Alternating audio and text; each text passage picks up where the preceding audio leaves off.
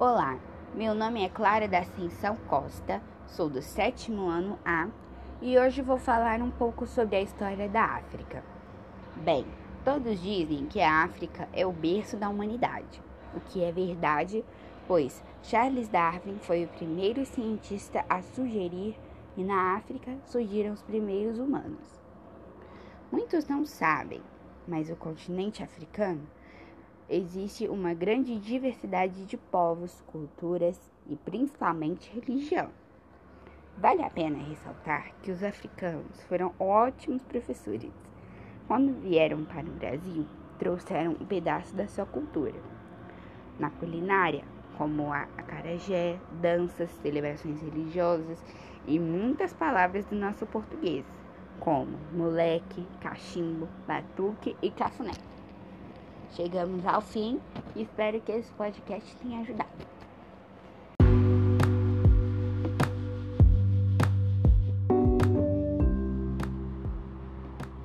Olá, meu nome é Clara da Ascensão Costa, sou do sétimo ano A e hoje vou falar um pouco sobre a história da África. Bem, todos dizem que a África é o berço da humanidade o que é verdade, pois Charles Darwin foi o primeiro cientista a sugerir que na África surgiram os primeiros humanos. Muitos acham que não, mas no continente africano existe uma grande diversidade de povos, culturas e principalmente religião. Vale a pena ressaltar que os africanos nos ensinaram muitas coisas quando vieram para o Brasil trouxeram um pedaço de sua cultura para nós. Como, por exemplo, na culinária, trouxeram um acarajé, trouxeram também danças, celebrações religiosas e muitas palavras no nosso português, como moleque, cachimbo, batuque e cafuné. Agora vamos conhecer os orixás, deuses ligados às forças da natureza e sua influência serve de guia para as atitudes dos homens. De acordo com a tradição, todos os orixás seriam forças provenientes de um único Deus, Olorum, aquele que foi o responsável pela criação. Agora vamos conhecer alguns deuses e suas características.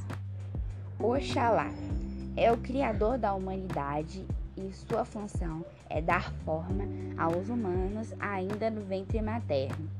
Sua cor é o branco, seu símbolo o cajado e seu dia é sexta-feira. Iemanjá, grande Oxira feminino das águas, reverenciada no Brasil como mãe de todos os Oxiras. Sua festa é no dia 2 de fevereiro, mas não é muito homenageada mas é muito homenageada na noite de 31 de dezembro.